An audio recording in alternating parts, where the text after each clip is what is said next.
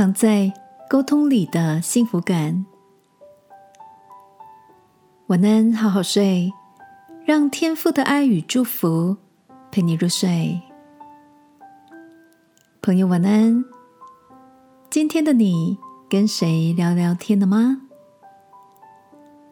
昨晚在睡前阅读时，看到艾莲娜·罗斯福曾经说过的一段话：“心胸远大者激荡想法，资质平庸者讨论事情。”心胸狭窄者道人是非。短短几句话，就点出人们在交谈时所传达出的不同状态。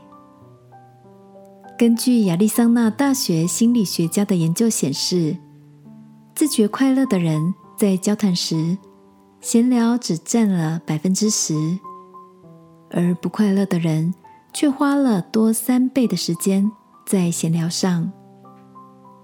这个实验发现，人们在进行言之有物的深度交谈时，自身的幸福感跟人际关系的互动品质会相对提高许多。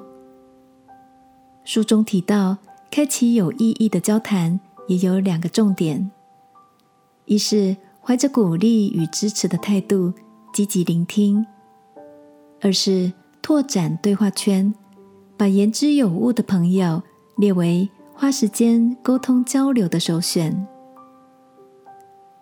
亲爱的，在你身边有没有说起话来让人感到温暖、诚恳，并且获益良多的朋友？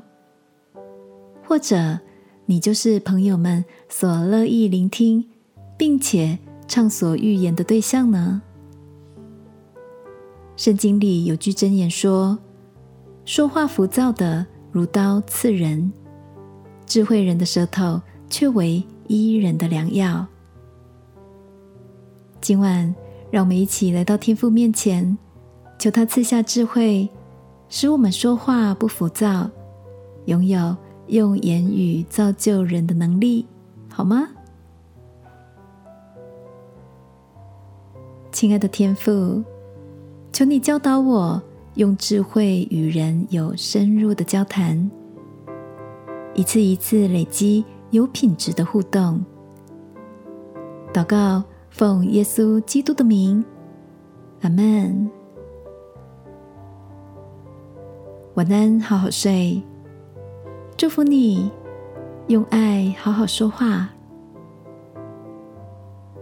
耶稣爱你，我也爱你。